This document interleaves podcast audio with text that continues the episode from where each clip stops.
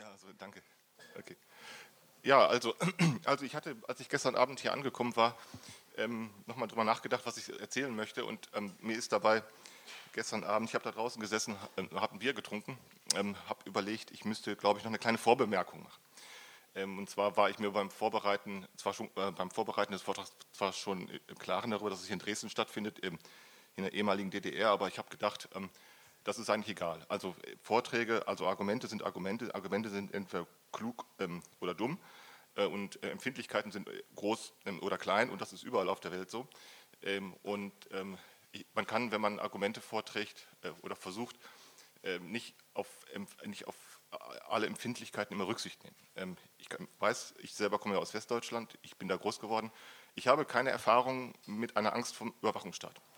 Äh, ich kenne aus meiner Familie auch nicht aus, ähm, auch nicht aus Verwandtschaft oder aus ähm, von Freundschaften oder so. Ich kenne eigentlich das im wahrsten Sinne des Wortes nur aus Büchern, aus Zeitungen, aus Zeitschriften.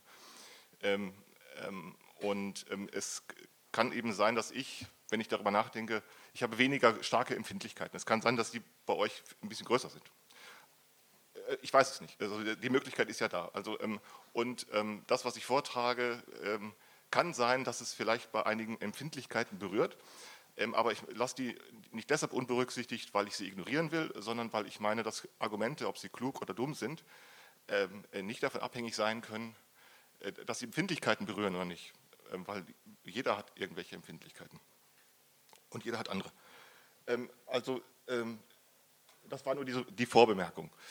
Wenn ihr meinen Vortrag merkt, könntet ihr vielleicht auch verstehen, warum ich das noch sagen wollte diese Diskussionen um den Schutz der Privatsphäre, die sind uralt. Also ähm, seit der Entwicklung der Industriegesellschaft gibt es diese äh, Probleme und die sind nie gelöst, sondern die sind eigentlich immer nur größer geworden, diese Probleme.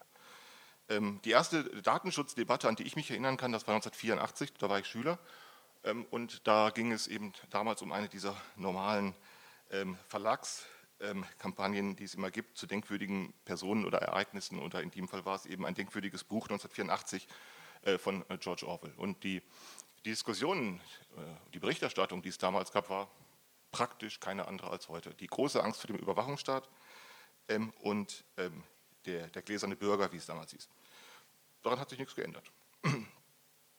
Wir hatten dann äh, ein paar Jahre später diesen Roman äh, im, in der Schule durchgenommen und ich hatte mich damals für ein äh, Referat gemeldet und habe dann diesen Roman gelesen und ich erinnere mich noch daran, dass ich beim Lesen dieses Romans ständig darüber nachdachte, äh, wie es denn nur kommen konnte, dass die Menschen dieser Zukunftsgesellschaft in die Gefangenschaft dieses großen Bruders geraten sind.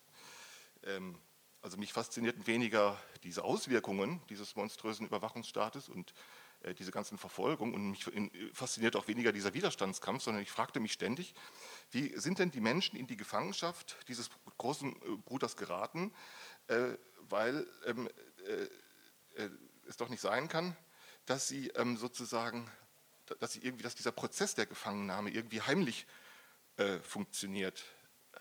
Also der ist nicht heimlich von, vonstatten gegangen. Äh, also innerhalb dieser Fiktion wird das eigentlich gar nicht erzählt, sondern es werden nur die Auswirkungen erzählt.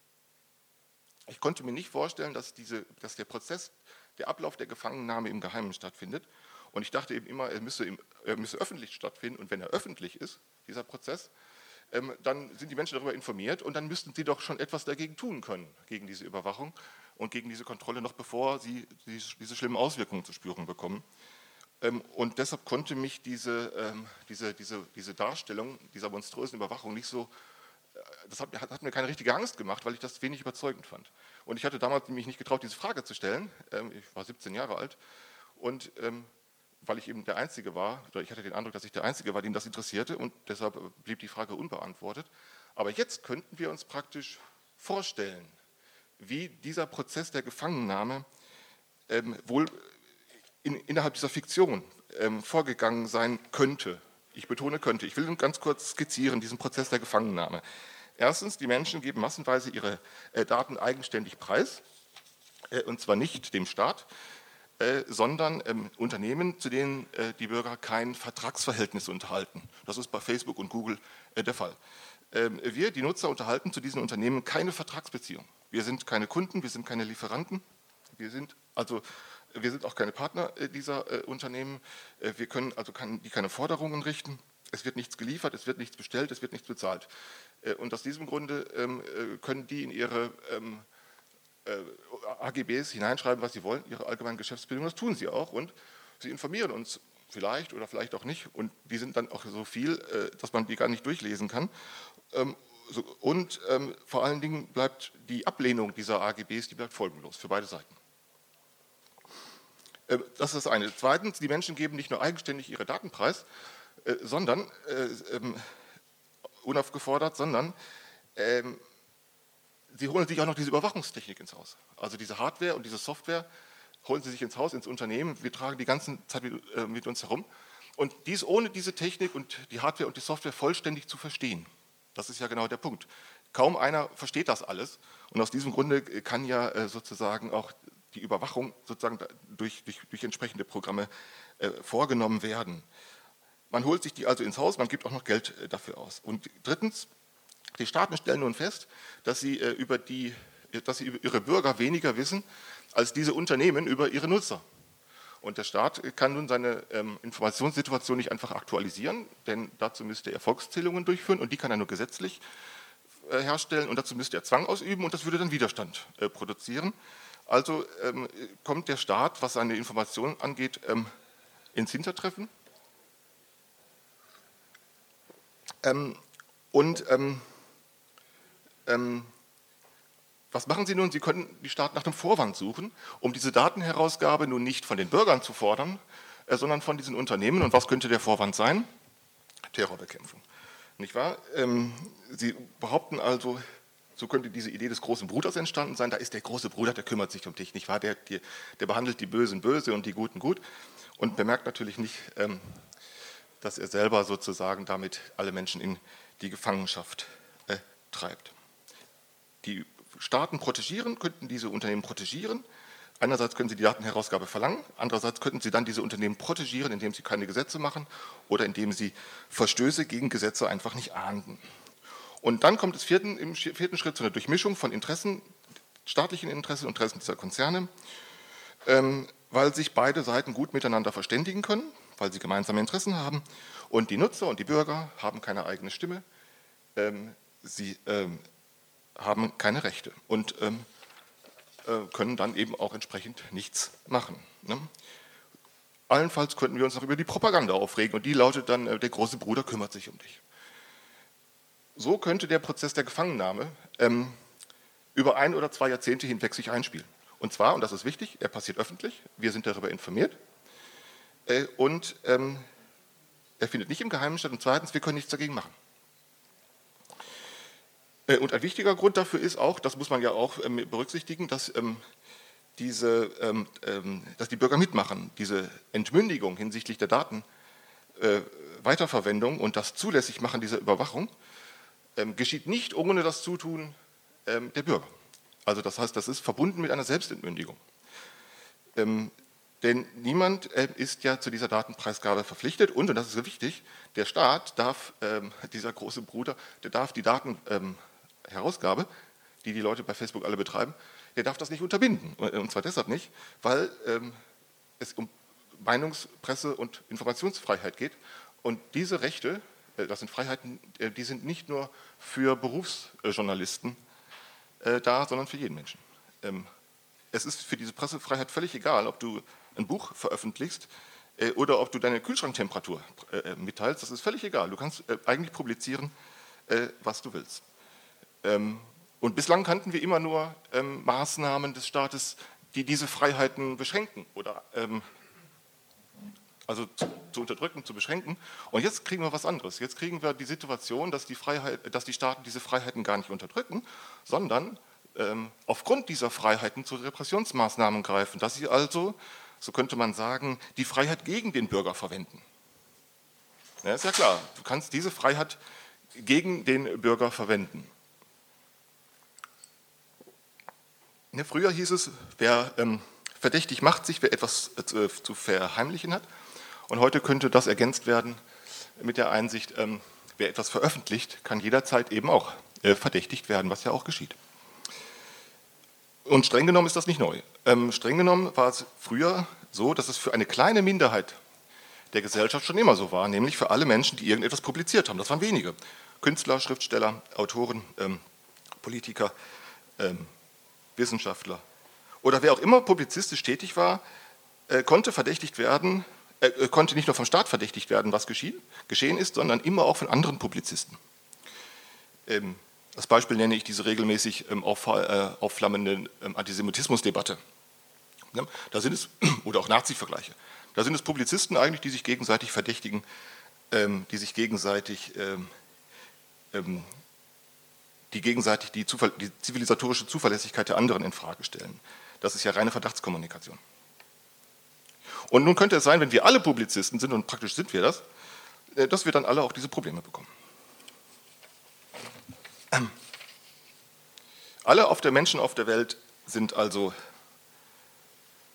publizistisch tätig, äh, das ist, oder können, so müsste man sagen, können publizistisch tätig sein. Das ist also keine Fiktion, sondern das ist im Bereich des empirisch Möglichen. Alle Menschen können publizistisch tätig sein und entsprechend können alle Menschen von den Folgewirkungen, dieser, den Folgewirkungen der Verdachtskommunikation ausgesetzt sein. Ne, wobei die Verdächtigung eben nicht nur durch den Staat geschieht, sondern eben praktisch jeder gegen jeden.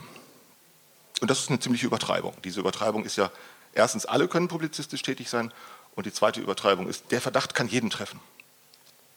Und Sie da so etwas Ähnliches geschieht eigentlich auch schon. Die, äh, das Verdächtigungsgeschehen funktioniert nicht aufgrund einer faktischen Totalüberwachung, sondern es ist so, dass die äh, Totalüberwachung möglich werden kann, einzig und allein aufgrund des faktischen Gerüchts, des faktischen Gerüchts, dass Totalüberwachung stattfindet. Es reicht das Gerücht, nicht wahr? Das Gerücht reicht völlig, denn das ist der Verdacht, der von Mund zu Mund, von Publizist zu Publizist weitergereicht wird. Die Totalüberwachung besteht nicht darin, dass bestimmte Leute irgendetwas Bestimmtes wissen, denn genau das wissen wir ja nicht. Es reicht völlig, äh, dass äh, sie es jederzeit könnten. Ähm, die jederzeitige Possibilität, also die jederzeitige Possibilität einer Totalüberwachung ist die Totalüberwachung und sie erzwingt ähm, Selbstüberwachung und sie äh, erzwingt Selbstverdächtigung. Und das führt zu dem, was wir alle so kennen, die Schere im Kopf, beispielsweise ähm, die Schere im eigenen Kopf, die Selbstzensur, wie man das nennt, äh, oder auch dieser Konformismus, die Anpassung. Jeder kann jeden äh, anderen verdächtigen oder, sich mit einem, oder jeden anderen mit einem Verdacht anstecken und man kann auch immer sich selbst verdächtigen. Und das Wichtige ist, dass dieses Gerücht, wenn das erstmal freigesetzt ist, das kann man nicht mehr aus der Welt schaffen, denn faktisch gilt, dass man ein Gerücht nicht äh, dementieren kann. Man kann ein Gerücht deshalb nicht dementieren, weil damit der Verdacht des Gegenteils wieder plausibel wird, ist klar. Und äh, ganz nüchtern betrachtet befinden wir uns genau in der ähm, äh, Situation, nämlich in der Gefangenschaft einer Paranoia.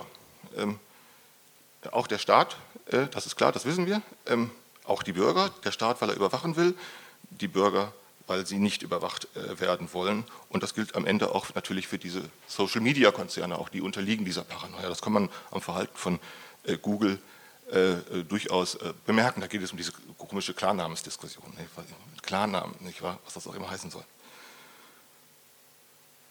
Und diese Überlegung könnte man nun zum Anlass nehmen und sagen, ähm, es gibt Grund zur Angst.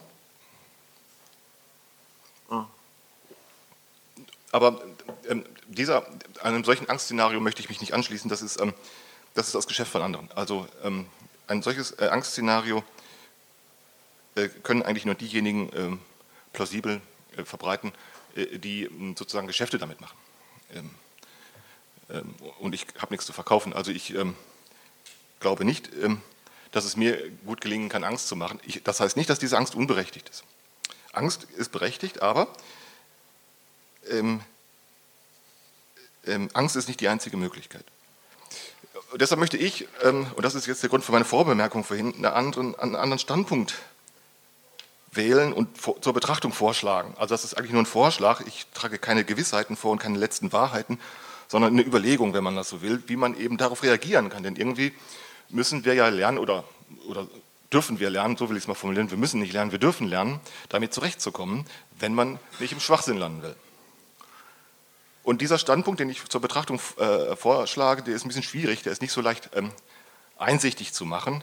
Ist ein bisschen seltsam, hat man jedenfalls, so habe ich den Eindruck, so noch nicht äh, gehört oder gelesen. Äh, und ist auch nicht leicht verständlich zu machen. Ähm, ich sehe nicht ein, dass wir ähm, ganz selbstverständlich irgendeine sehr komplexe Technik benutzen, die wir nur schwer durchschauen, ähm, und dass wir uns mit dieser Technik in Probleme verwickeln lassen, die wir auch nur schwer überschauen.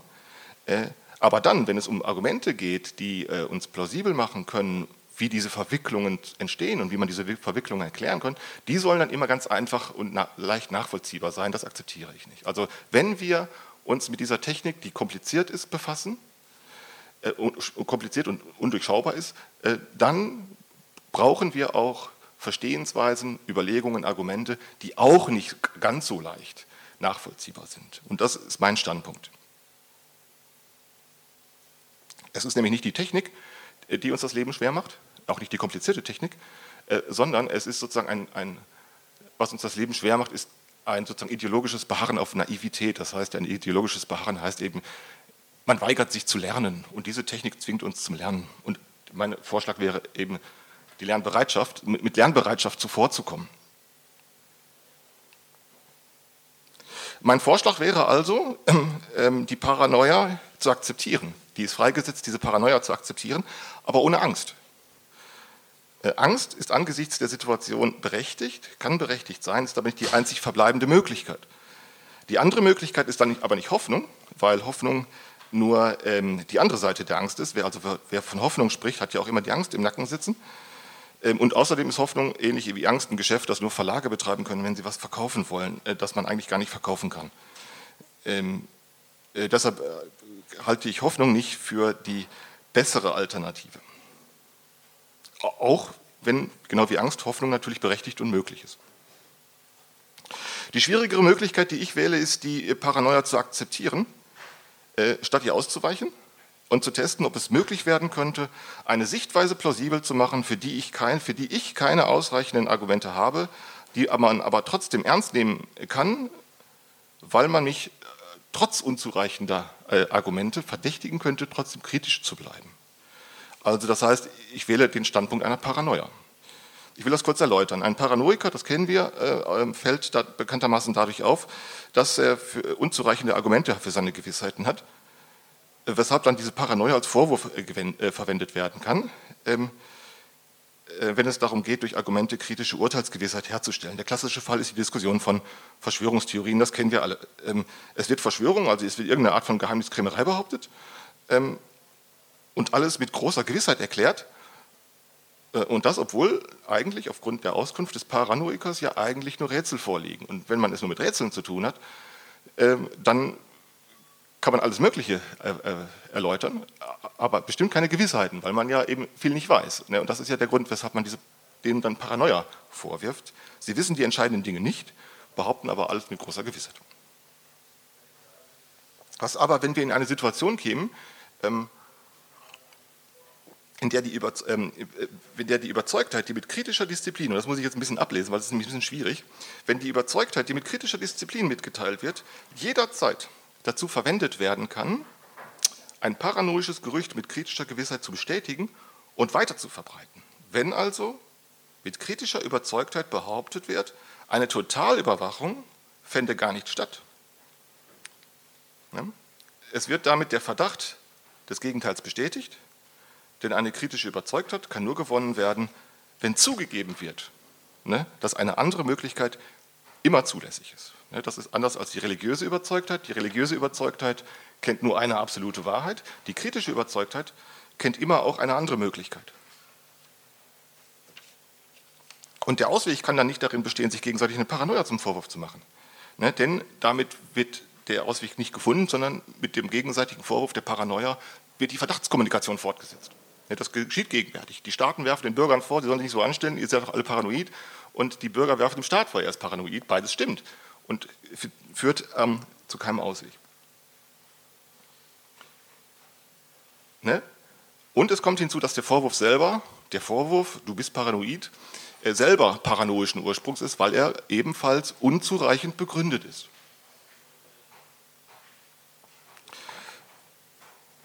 Der ist unzureichend begründet, weil die Differenz, um die es geht, nämlich lautet, Totalüberwachung könnte möglich sein. Ähm, und äh, wenn das dementiert wird, dann bestätigt sich das Gerücht. Man kann sich das an einem überspitzten Beispiel vorstellen. Man stelle sich vor, der Regierungssprecher würde dementieren, dass die Bundeskanzlerin von Außerirdischen entführt wurde. Ja, dann würde man dem nur die Hälfte glauben, weil man sagt, naja sicher, sie ist halt nicht von Außerirdischen entführt worden, aber wer glaubt an Außerirdische? Ne? Also das heißt, das Dementi würde praktisch dafür sorgen, das Gerücht, ein Gerücht zu bestätigen, nämlich hier in dem Fall dieses, dieses Gerücht, dass es Außerirdische gibt. Denn Außerirdische sind ja auch nur ein paranoisches Phänomen. Wir haben es also damit zu tun, in dem Augenblick, wo die Totalüberwachung dementiert wird von, ähm, von der Macht, wenn man so will, von einer staatlichen Macht, ist die Paranoia freigesetzt.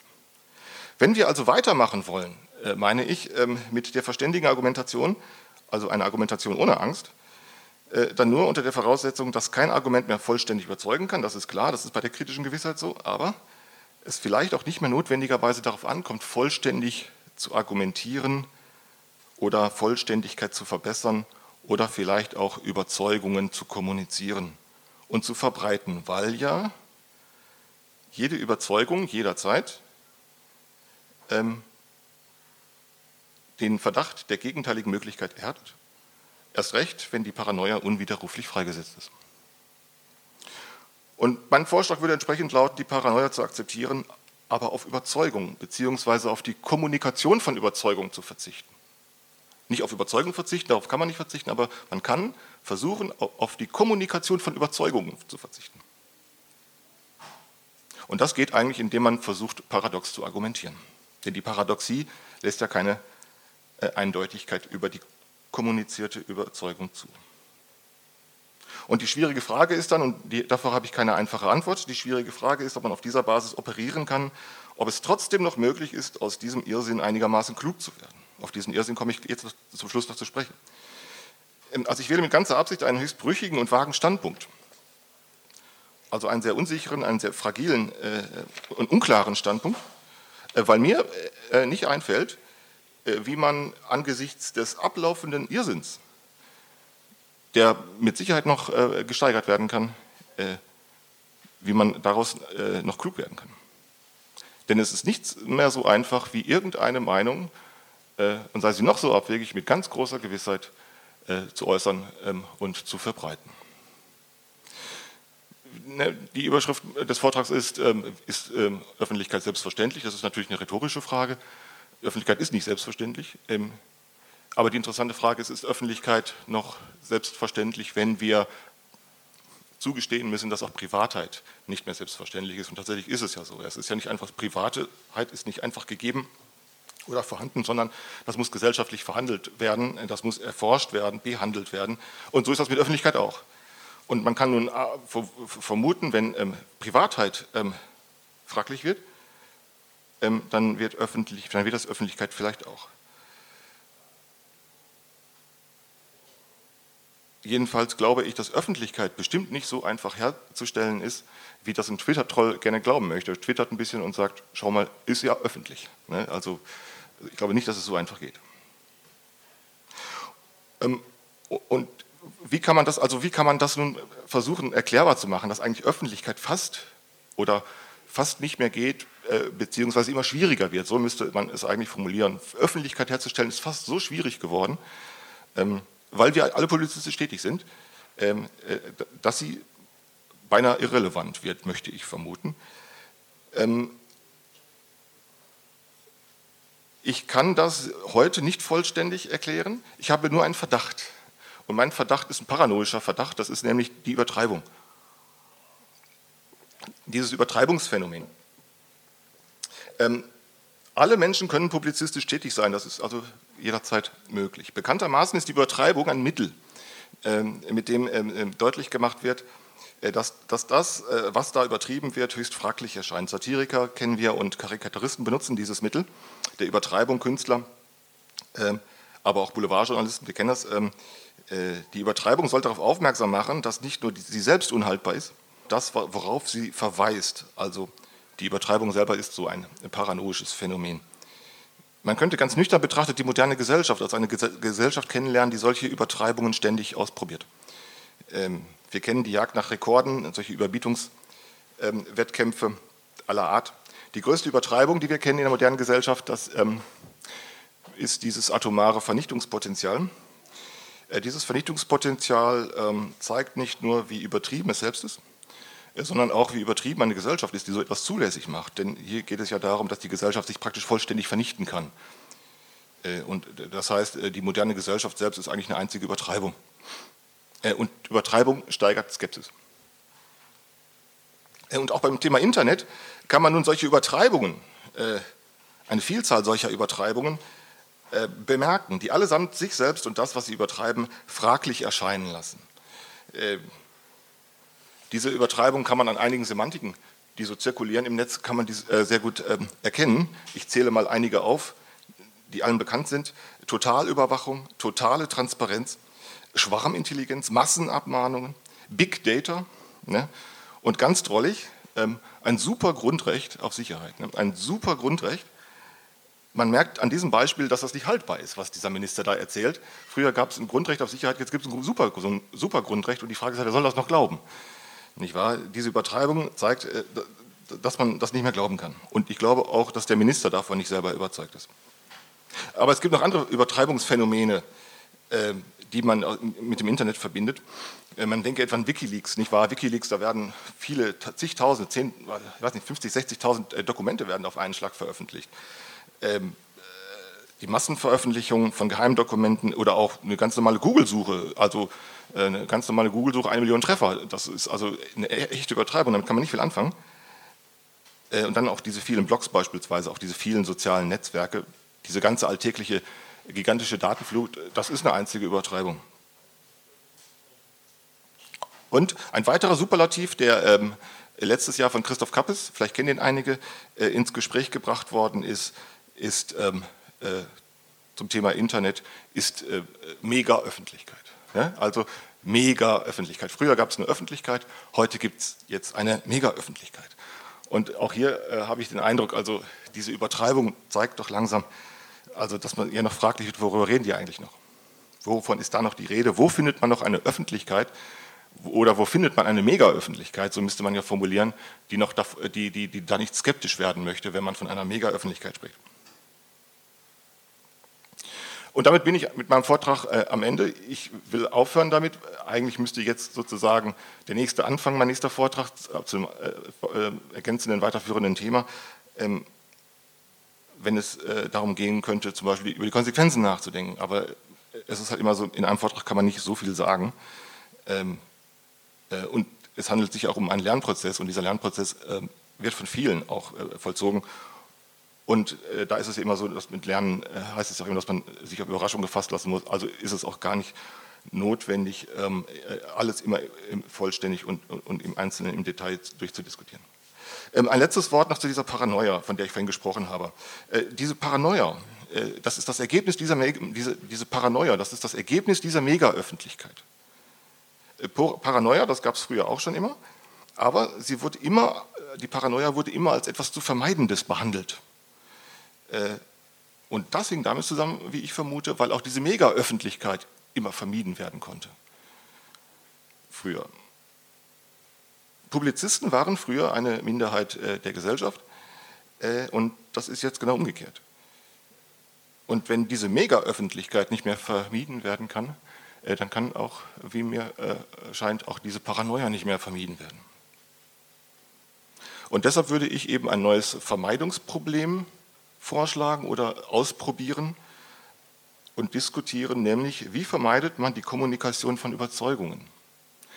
Der Fachausdruck dafür, der Fachausdruck dafür ist ähm, persuasive Kommunikation. Wie vermeidet man die Kommunikation von Überzeugungen? Weil Überzeugungen erst recht, wenn sie ganz leicht veröffentlicht werden können, genauso leicht und jederzeit zur Verdachtskommunikation ähm, äh, Anlass geben können. Danke.